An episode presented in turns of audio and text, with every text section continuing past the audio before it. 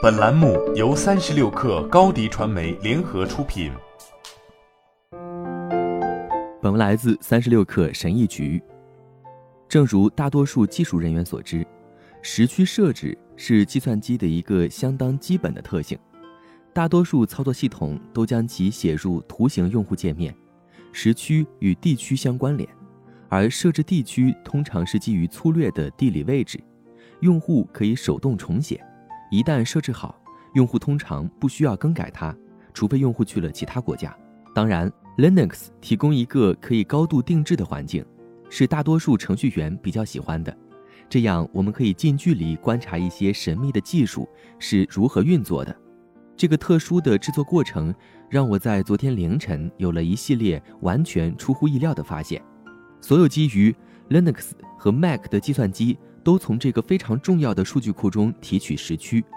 定义时区的过程是集中完成的，这实际上是一件大事，因为人们往往严重低估 Linux 对整个互联网和我们所知的技术的关键作用。Linux 可能只占桌面用户的一小部分。是电脑迷和计算机开发人员最喜欢的操作系统，但在服务器领域，它实际上是占主导地位的操作系统，特别是在公共云基础设施上，它正在迅速取代本地基础设施在从主机向用户获取数据包方面所扮演的角色。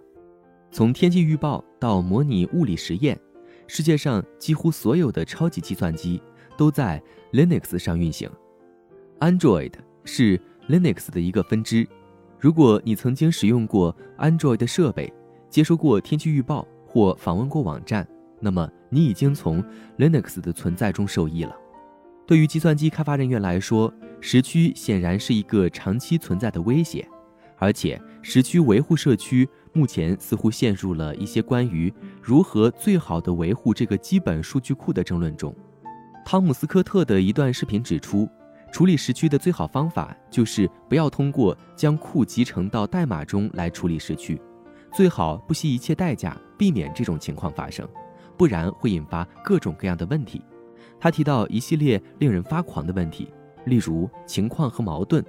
值得庆幸的是，现在任何开发人员都可以通过简单的集成时区数据库来避免这些问题。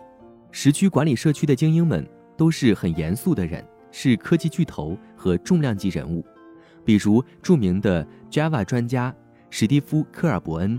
他最近的一系列更新受到了抨击。在一篇名为《时区数据库的大问题》的博客中，科尔伯恩称，保罗·艾格特是 IANA 时区数据库的项目负责人，该职位被称为 TZ 协调员。他是该领域的专家，数十年来一直致力于记录时区数据。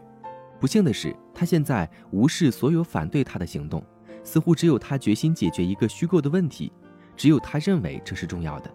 科尔伯恩的尖锐批评已经引起了其他时区人的愤怒，他们指责科尔伯恩的声明过于草率。看起来，不仅时区巨人们目前还不能就时区数据库向前推进的最佳方式达成一致，时区的编撰和标准化的整个过程。也是一项具有长期动荡历史的有争议的政治事务。实际上，时区维护过程被严格控制，并与主要的行业利益相关者共享。但最终，时区数据库代表着对其决定的一种最终仲裁，至少在技术上是这么解释时区的。大多数计算机用户可能从未听说过时区数据库或它的维护人员。但时区维护人员和他的团队的决定，影响着全世界数亿用户的计算机。这个项目的负责人是保罗·艾格特，他是加州大学洛杉矶分校计算机科学系的计算机科学家。他多年来一直致力于在计算机上协调时区。艾格特和一个小团队的团队维护的项目位于一个堆栈的底部，而这个堆栈是数亿台计算机的基础。很多初创公司宣称他们在现有技术上取得了重大进展，还有一些更狂热的公司宣称他们找到了将空气中的水转化为石油的方法。许多这样的创业公司将在短短几年内消失，但时区数据库不会，因为它不能。如果不是时区数据库的存在，电脑上的时间不可能运行的这么好。那么我可能会错过会议，或者在面试中迟到。如果没有这个时区项目，我的生活可能会有所不同。好了，本期节目就是这样，下期节目我们不见不散。高迪传媒为广大企业提供新媒体短视频代运营服务，商务合作请关注微信公众号“高迪传媒”。